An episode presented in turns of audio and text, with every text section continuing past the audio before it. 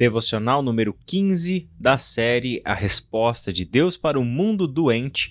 Texto de hoje, Mateus 28, de 16 a 20. Meu irmão, minha irmã, é um prazer enorme estar com você em mais desta devocional, dividir um pouco destes 10 minutinhos que temos para ler a palavra de Deus, meditar um pouco nela, orarmos juntos e fazermos deste tempo um tempo consagrado para que o Espírito Santo de Deus fale conosco por intermédio da Sua palavra. Vamos ler o texto? Mateus 28, de 16 a 20 diz assim. Então os onze discípulos partiram para a Galiléia e foram ao monte que Jesus havia indicado. Quando o viram, o adoraram. Alguns deles, porém, duvidaram. Jesus se aproximou deles e disse: Toda a autoridade no céu e na terra me foi dada. Portanto, vão e façam discípulos de todas as nações, batizando-os em nome do Pai, do Filho e do Espírito Santo. Ensinem esses novos discípulos a obedecerem a todas as ordens que eu lhes dei, e lembrem-se disso: estou sempre com vocês até o fim dos tempos. Essa passagem final do Evangelho de Mateus, a conclusão do Evangelho de Mateus, é chamada de a Grande Comissão o momento em que Jesus envia os seus discípulos ao mundo com a tarefa de fazerem discípulos de todas as nações, batizando-os em nome do Pai, do Filho e do Espírito Santo e ensinando os discípulos a obedecerem a todas as ordens que Jesus lhes havia dado. Aqui nós temos a missão da igreja a missão daqueles que são chamados povo de Deus, família de Deus e que agora estão no mundo com a tarefa de continuar a missão que Jesus começou a realizar entre nós. Então, os onze discípulos que partem para a Galileia são aqueles que darão o pontapé inicial para a missão de Deus realizada por intermédio dos apóstolos e dos demais seguidores de Jesus. O que Jesus dá para eles como um mandato é que fossem ao mundo com uma tarefa tremendamente bem definida. Vão a este mundo e façam discípulos de todas as nações. Essa é uma ordem muito importante. Nós não podemos confundir a missão cristã com nenhuma outra. Não podemos acrescentar nada e nem tirar nada destas que são as palavras do próprio Cristo que enviam seus discípulos ao mundo, dando-lhes a missão, confiando a eles a missão que era dele próprio, o Cristo. Uma maneira de visualizar isso é aquela corrida de revezamento. Nas Olimpíadas, por exemplo, existe um tipo de prova que são vários corredores em torno de uma pista, onde eles vão correndo e cada um passa para o próximo atleta um bastão e a corrida é contínua, a corrida não se interrompe em nenhum momento. O que acontece é uma passagem de bastão. Aquele primeiro atleta que correu, que competiu, agora entrega o bastão para o próximo que dá sequência àquela corrida. É exatamente o que Jesus faz com os seus discípulos. Aqui ele está entregando o bastão para os seus discípulos. A parte dele nesta corrida havia sido completa. Ele veio ao mundo, ele pregou as boas novas do reino de Deus, ele fez discípulos, mostrou a realidade do reino de Deus por meio dos seus sinais miraculosos, ele morreu na cruz e ele ressuscitou. Missão concluída. Jesus fez o que tinha que fazer. Agora é a hora de vocês, discípulos, pegarem o bastão e seguirem na jornada. Agora é a caminhada de vocês. Agora a missão está com vocês. Mas com uma diferença: o atleta que termina, que passa o bastão, completou a sua etapa e ali ele para vão se encontrar de novo, se conseguirem, no pódio. Mas aqui Jesus faz uma promessa: eu vou correr com vocês. Sem dúvida que eu já terminei a minha etapa, passei o bastão, mas não se sintam sozinhos, porque eu vou correr junto com vocês. Eu vou com vocês até o final. Eu vou com vocês até o fim dos tempos e eu não vou abandonar vocês. Vocês não estão nessa missão por conta própria. Vocês não estão nessa missão abandonados por mim, muito pelo contrário. Sou eu quem vou acompanhar vocês.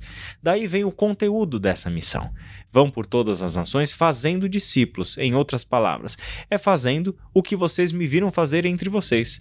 Na verdade, hoje vocês são discípulos porque eu fiz isso com vocês. Eu os tornei discípulos. Eu os ensinei a obedecer à vontade de Deus, a viver segundo a vontade de Deus. É exatamente aquilo que eu fiz que vocês devem fazer uns com os outros daqui para frente, levando o nome de Cristo Jesus a todas as nações.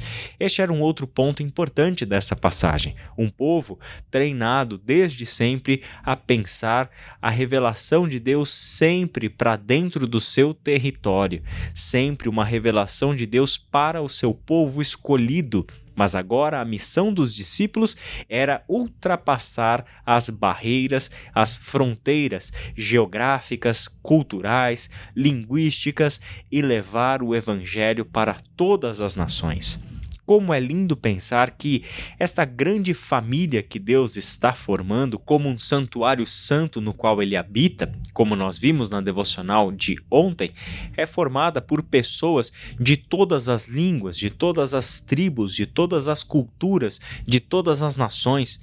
Algo muito semelhante ao que a gente vê lá no Apocalipse, a obra completa e aquele grande povo, representando ali todas as nações da terra, todas as línguas e todos adoram o Senhor por toda a eternidade, porque este é o povo que ele formou. Não uma nacionalidade, não uma única cultura, mas com toda a riqueza cultural e com toda a diversidade que nós temos enquanto comunidade humana, é deste povo diverso que Deus está formando a sua família. Então vão e façam discípulos de todas as nações e façam o seguinte: batizem-nos em nome do Pai, do Filho e do Espírito Santo. Aqui o batismo, é claro, refere-se ao batismo nas águas como nós o conhecemos, mas tem algo um pouco mais profundo do que esta dimensão da liturgia cristã significa que quando uma pessoa é batizada no nome do Pai, do Filho e do Espírito Santo, esta pessoa está recebendo um novo nascimento. É uma pessoa que agora está ingressando em uma nova família. E nesta família a pessoa vai receber um novo nome. E que novo nome é este? É o nome da Trindade Santa. O nome de batismo nosso agora é Pai, Filho e Espírito Santo. É no nome da Trindade Santa que nós, como povo de Deus, fomos batizados e a nossa sublime tarefa de ir por este mundo, introduzindo estas pessoas a quem o Senhor vai salvando por intermédio da gente na família de Deus, na família da Trindade Santa. Estarmos nesta comunhão eterna, assim como o Pai, o Filho e o Espírito Santo estão eternamente envolvidos em vínculos de amor.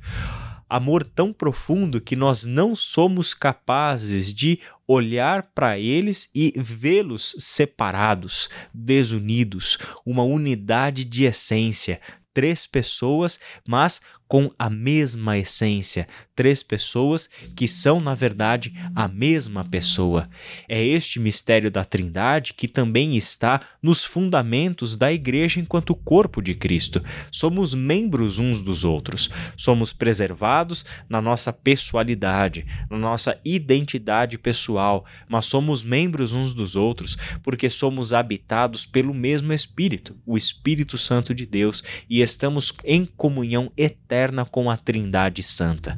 Como é bonito pensar a igreja dessa forma e como é importante encararmos a nossa missão neste mundo como a missão de quem está aqui para dar continuidade ao que Jesus começou a fazer e a ensinar. Vamos orar? Pai querido, que o Senhor seja louvado por este maravilhoso plano que é a Igreja, o corpo de Cristo, e pela missão que o Senhor decidiu graciosamente compartilhar com a gente. Obrigado porque é por meio de pessoas como nós, pessoas comuns, pessoas que ainda têm muito o que aprender, muito o que crescer, muito o que melhorar para correspondermos, ó Pai, à tua vontade e o teu desejo para nós. Estamos neste longo processo de santificação, estamos todos juntos, unidos neste processo onde um ajuda o outro a crescer, a ir à maturidade, a estar mais consciente da nossa missão e descobrirmos novas formas de te servir servindo a este mundo. Obrigado pela tua igreja, pela missão que o Senhor tem dado a nós. Missão que é tua, missão da qual o Senhor ainda faz parte e estará conosco por toda a eternidade. Em nome de Jesus. Amém.